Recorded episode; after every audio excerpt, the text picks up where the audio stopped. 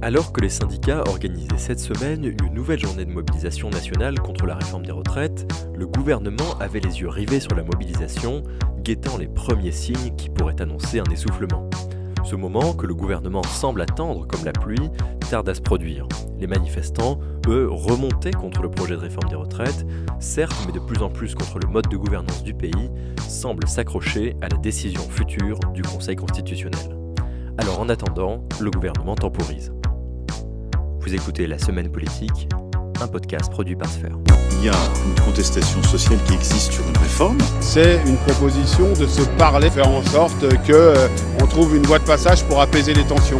Donc c'est une proposition positive, c'est une proposition d'apaisement. Et à peine deux heures après ou trois heures après, la réponse est une fin de non-recevoir.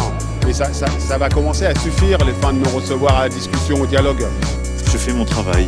Mais c'est insupportable que la réponse soit un fin de non-recevoir. Et il n'y a pas d'autre sortie de crise que le retrait de cette réforme. Moi, je suis convaincu que cette réforme, de toute manière, ne s'appliquera jamais. Il y a un vice. Et c'est normal, on continue à travailler.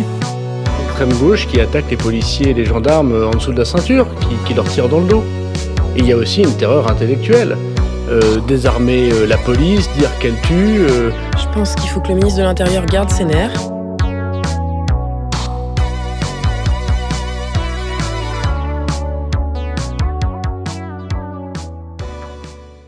C'est le nouvel horizon sur lequel sont rivés tous les regards, aussi bien parmi les manifestants et les partis d'opposition que ceux du gouvernement.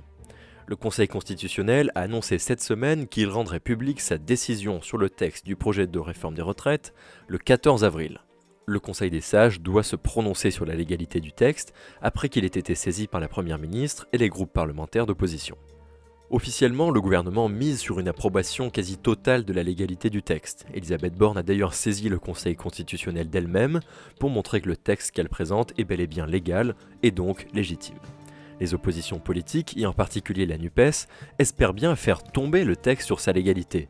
La gauche attaque notamment le gouvernement sur la procédure utilisée, à savoir le PLFRSS, le projet de loi de finances rectificatif de la sécurité sociale, qui permet uniquement de faire adopter des dispositions budgétaires et seulement budgétaires. En ce sens, plusieurs éléments du texte pourraient être considérés comme des cavaliers législatifs, c'est-à-dire comme n'ayant pas leur place dans ce type de projet de loi. Cette institution, composée de 12 membres, anciens ministres et spécialistes de la Constitution, joue donc un rôle essentiel dans le processus actuel, car c'est sa décision qui donnera définitivement un go au gouvernement ou amendera le processus en retoquant tout ou partie du texte. Mais le problème, c'est que le Conseil constitutionnel n'aime pas prendre ses décisions à la va-vite. Alors ses conclusions ne seront annoncées que le 14 avril. Du coup, en attendant, le gouvernement temporise. D'abord, du côté de la Première ministre, pour conserver sa place, il faut se montrer loyal et soucieuse d'aller de l'avant. Alors, depuis l'allocution du président de la République, l'appelant à élargir la majorité et à réfléchir à une nouvelle méthode, les services de la Première ministre en font des tonnes. Lundi dernier, Elisabeth Borne donnait une interview fleuve à l'AFP, indiquant qu'elle construirait dans les trois prochaines semaines un agenda politique repensé, une majorité élargie et une méthode nouvelle qui permettrait au gouvernement d'avancer. Aussi, elle s'est dite soucieuse de tendre vers l'apaisement avec les syndicats. Dans cette même interview, comme pour donner des gages de ce changement de méthode appelé des vœux du président de la République, Elisabeth Borne s'est engagée à ne plus recourir à l'article 49.3 en dehors des textes budgétaires. Ainsi, la Première ministre annonce qu'elle se passera de cet outil de passage en force et que le compromis constituera sa matrice principale. Ce qu'Elisabeth Borne oublie néanmoins de préciser, c'est que le texte même de la réforme des retraites est par exemple un texte budgétaire, un changement de méthode à demi-mot donc. Surtout, Elisabeth Borne rencontrera tout au long des deux prochaines semaines la plupart des forces politiques et groupes parlementaires du pays afin d'échanger autour de leurs préoccupations et de réfléchir ensemble à un nouvel agenda de discussion commune. Pour l'heure, tous les groupes parlementaires ont confirmé leur venue, à l'exception des groupes membres de la NUPES qui ont d'ores et déjà indiqué qu'ils ne s'y rendraient pas. Socialistes, communistes, insoumis et écologistes ne rencontreront donc pas Elisabeth Borne. Aussi, et ce sera la première fois depuis le début du conflit social, la Première ministre recevra à Matignon les syndicats afin de discuter de tout, sauf de la réforme des retraites. En outre, le gouvernement s'est notamment engagé à discuter des carrières longues, des emplois des seniors, de la pénibilité du travail, bref, tout un ensemble de sujets sociaux liés au travail. L'intersyndicale tout entière a été conviée, mais problème, la plupart veulent venir, mais tous ne partiront pas sans avoir parlé retraite. Pour Laurent Berger, le leader de la CFDT, pas question d'engager des discussions sur autre chose tant que le sujet des retraites ne sera pas à nouveau mis sur la table. La proposition qui a été faite au nom de l'intersyndicale, c'est une proposition de se parler en mettant de côté euh, les 64 ans et cette réforme pour l'instant, d'ouvrir des discussions sur le travail et les retraites et de faire en sorte qu'on euh, trouve une voie de passage pour apaiser les tensions. Donc c'est une proposition positive, c'est une proposition d'apaisement et à peine deux heures après ou trois heures après, la réponse est une fin de non-recevoir. Mais ça, va commencer à suffire, les fins de non-recevoir à la discussion, au dialogue. Il va falloir s'interroger sur qui ne veut pas le dialogue. Il ne suffit pas de dire partout on veut le dialogue, mais on ne veut euh, pas discuter par exemple des retraites. Ce n'est pas possible. Regardez ce qui se passe derrière nous. Comment vous voulez qu'on aille euh, discuter si on ne peut pas parler des retraites dans cette période? Donc nous, on a fait cette proposition de point de vue intersyndical. On va écrire y compris sur cette proposition d'ici la fin de la semaine. Et l'idée, c'est euh, qu'on puisse enfin apaiser les choses. Mais c'est insupportable que la réponse soit un fin de non-recevoir. Alors dans les deux prochaines semaines, Elisabeth Borne va donc consulter, travailler, amender sa méthode et chercher à montrer que cet épisode a profondément remis en question sa façon de fonctionner. En jouant la carte de la consultation, de la discussion et des rencontres, et d'une démarche somme toute pro-apaisement, Elisabeth Borne cherche à remplir deux objectifs. Le premier, celui de temporiser. En attendant la décision du Conseil constitutionnel, il faut bien montrer un gouvernement actif, alors la Première ministre temporise, elle met en scène la préparation de l'après, tout en subissant le moment présent et celui de ces très longues deux semaines d'attente avant la date du 14 avril. Aussi, Elisabeth Borne cherche à convaincre Emmanuel Macron que quelle que soit la décision du Conseil constitutionnel, elle est la femme de la situation. En engageant des consultations, faisant des efforts pour créer les conditions de l'apaisement avec les syndicats, elle essaie de se montrer loyale et utile au président de la République pour éviter que ce dernier soit tenté de s'en servir comme fusible. Car si le président de la République n'a pas encore procédé à un remaniement, c'est parce qu'Emmanuel Macron attend lui aussi la décision du Conseil constitutionnel. Si le Conseil constitutionnel censurait ce texte, il pourrait être tenté de demander la démission du gouvernement, voire de changer de Premier ministre pour tourner la page. En somme, ce serait sa dernière carte. Du coup, en attendant, Emmanuel Macron est donc lui aussi contraint de temporiser. Cette semaine, le président de la République réalisait lui aussi son premier déplacement officiel de terrain en province depuis de longues semaines. Une grande première alors que sa figure est particulièrement contestée depuis plusieurs mois en raison du projet de réforme des retraites.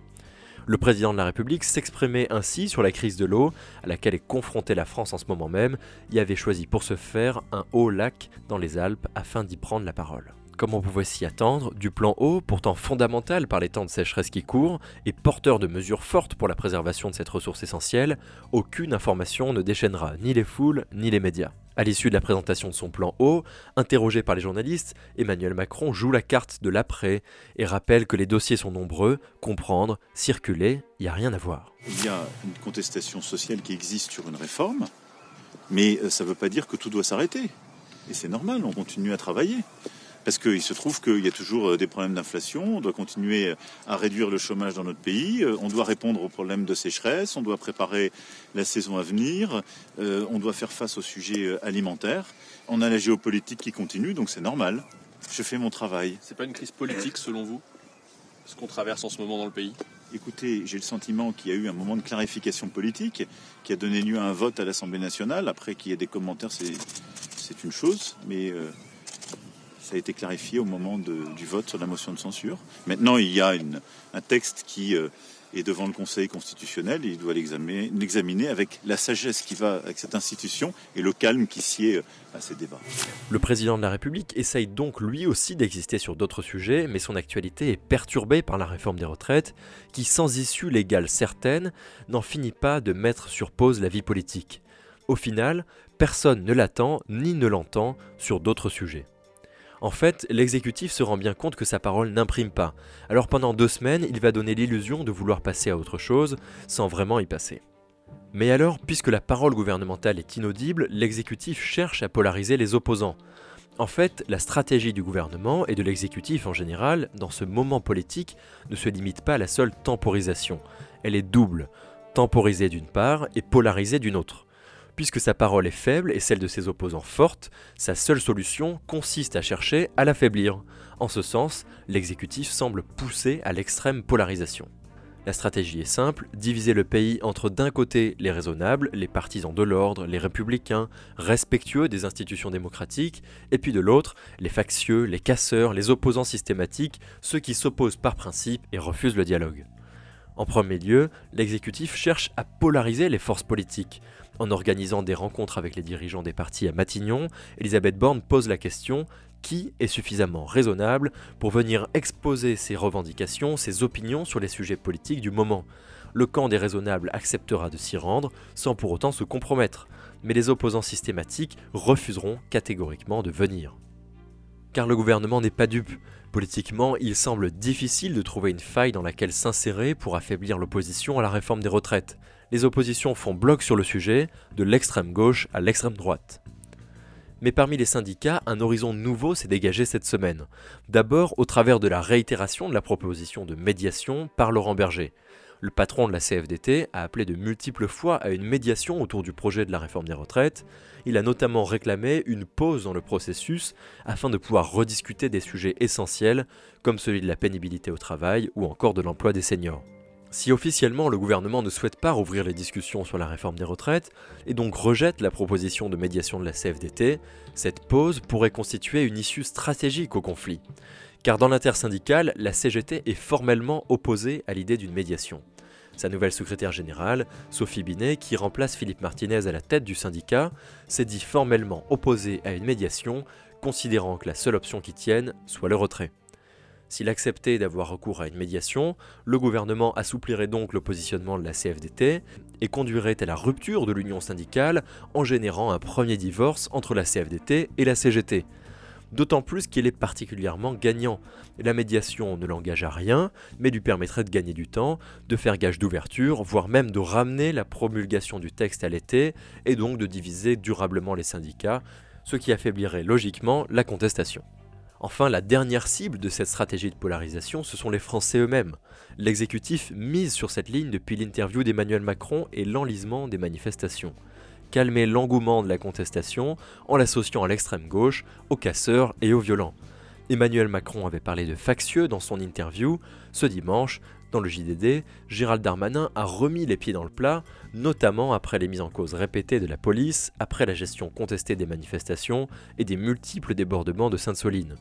Il promet la fin des ZAD et la condamnation de ceux qui visent les policiers, il pointe du doigt l'extrême gauche comme source de toute la violence. Sur ce point, le gouvernement garde son cap.